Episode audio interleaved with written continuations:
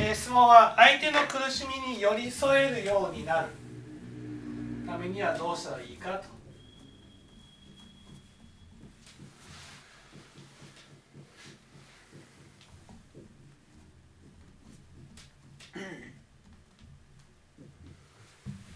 ですね。えー寄り添うためにはどうしたらいいか。ね、それはまず苦しみにも2種類あることを知らないといけない。ね、苦しみに何と何があるます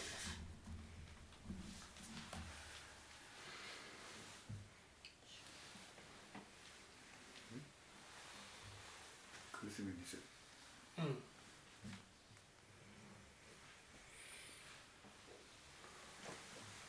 苦しみに2種類ありますよね。仏教でですか？仏教で。仏教で。そういう名前がついてるってわけじゃないけど、ね、苦しみ2種類ありますよね。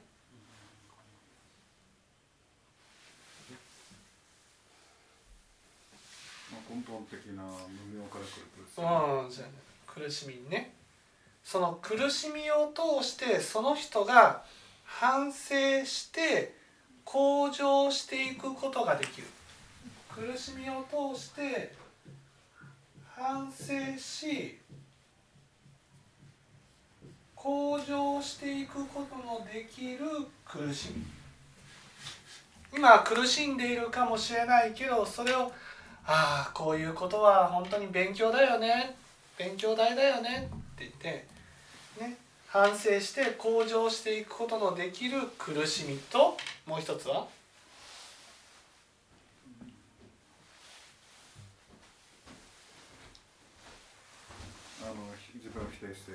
苦しみから？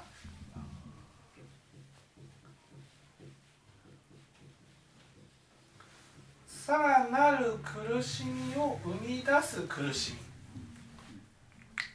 み。で仏教ではそれがあ、ね、相手がどんなに苦しんでいたとしてもそれを通して反省し向上できる苦しみに関してはこの苦しみをかわいそうだと思わないんです。ね、つまり苦しみからさらなる苦しみを生み出しもう苦しみから抜け出せない状態になっている苦しみこれを寄り添って直していかなければならないっていうふうに見るわけです。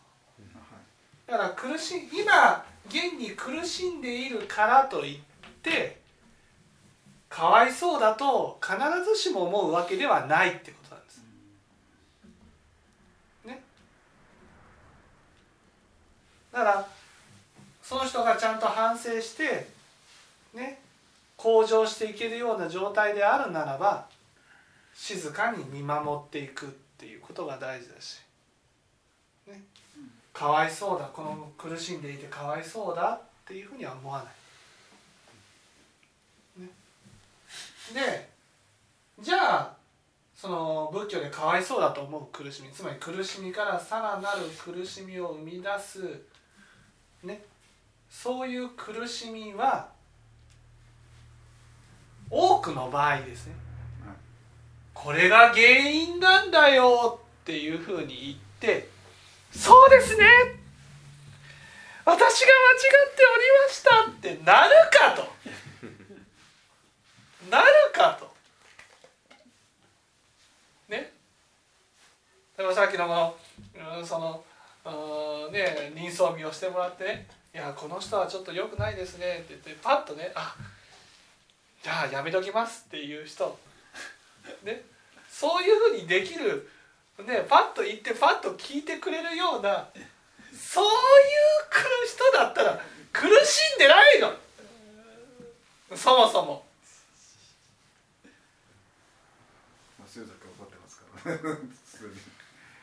ね。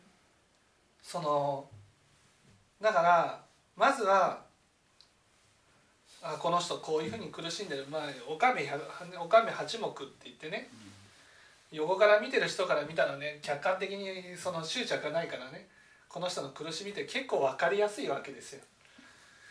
ね、だからああこの人こういうことで苦しんでるんだろうなってことが分かる。それをまずは言ってみる。いやこういうことが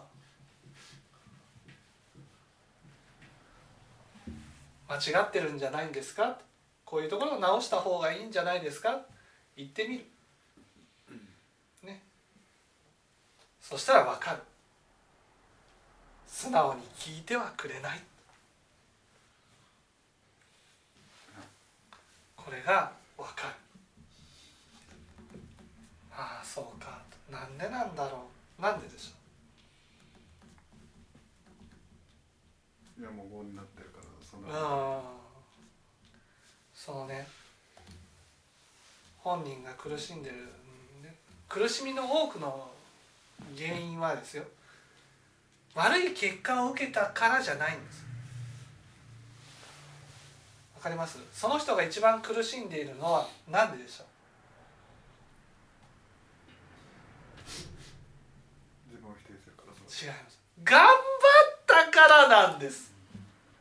頑張ったのにうまくいかないから苦しんでるんですわかります。頑張ってなくて悪い結果を受けてもねそんなに人は苦しまないんです。苦しんくる思い通りにならなくて思い通りにしたくて一生懸命頑張って頑張って頑張って頑張って悪い種まきをしている時に苦しむんですよ。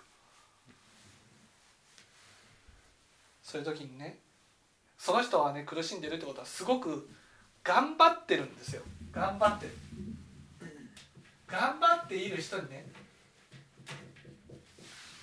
冷静にね「いやこれ間違ってるよ」っていうふうに言って聞いてもらえるか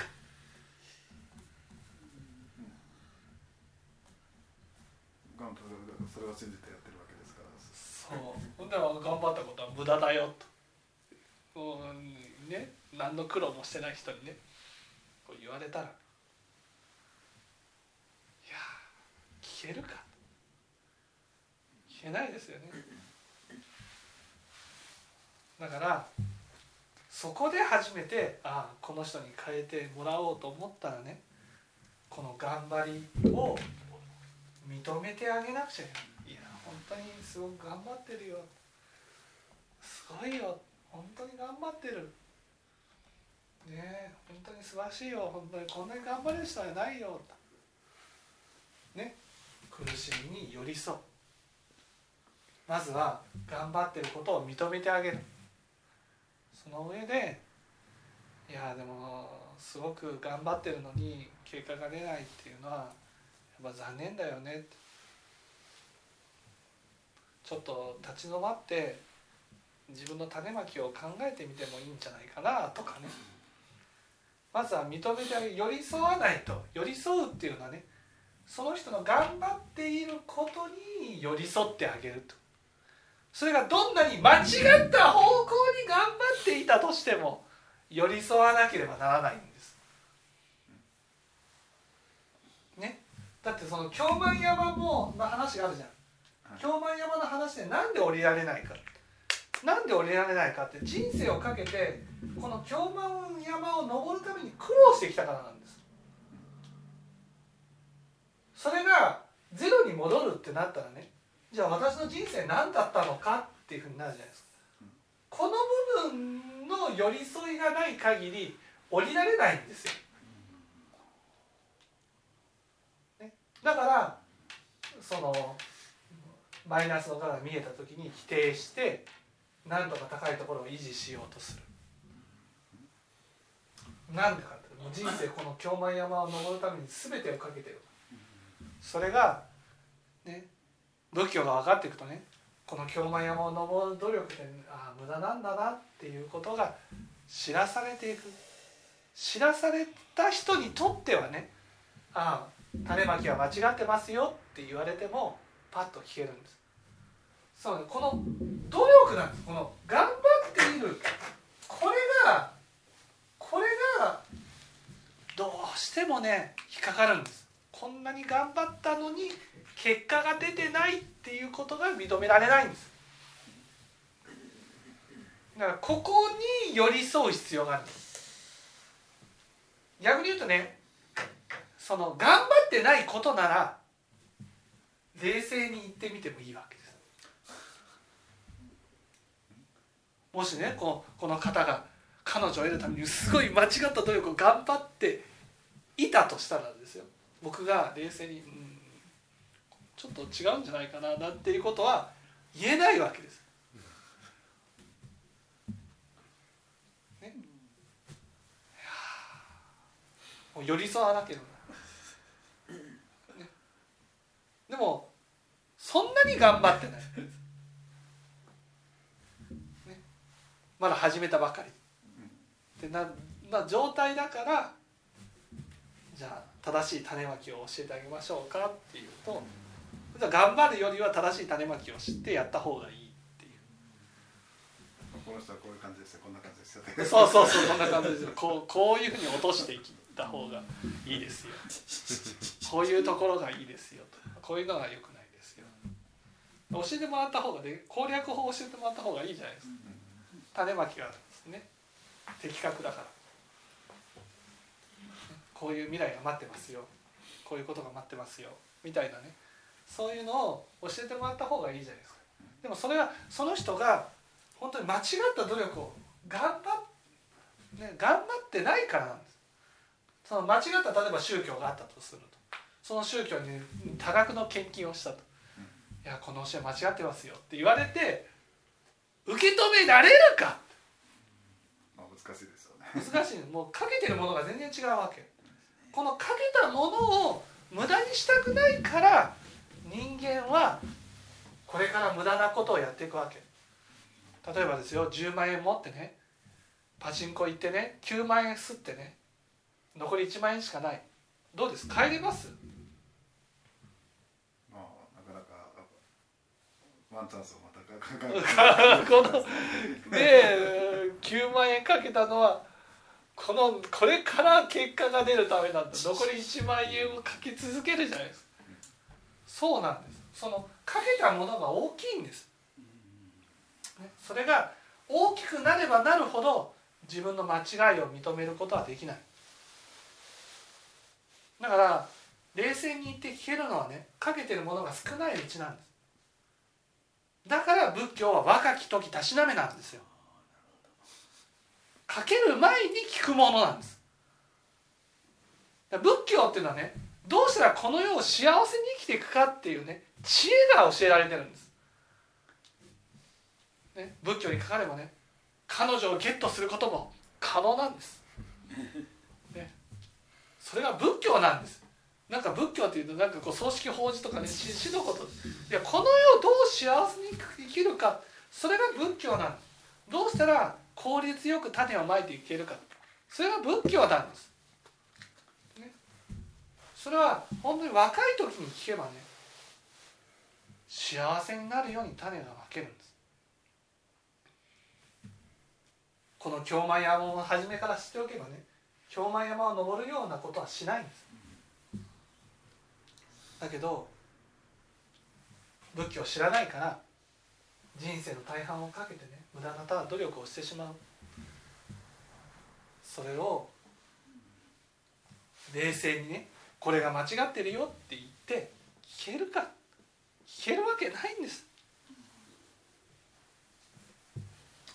だからこれが分かればねあこの人のかけてるものが分かればあ本当に寄り添うしかないな。寄り添っていくしかないな。だってもう受け取れないもん聞けないもん。そういうふうになるんです。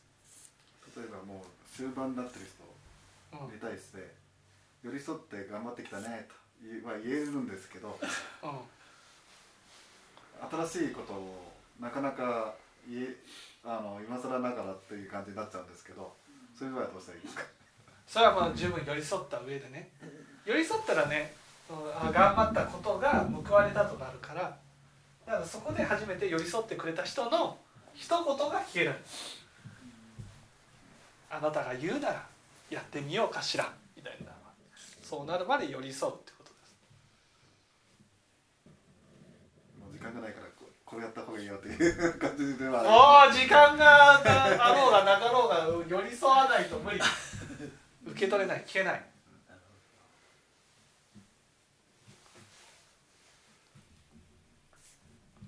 なるはいはい分かっていただけたでしょうか。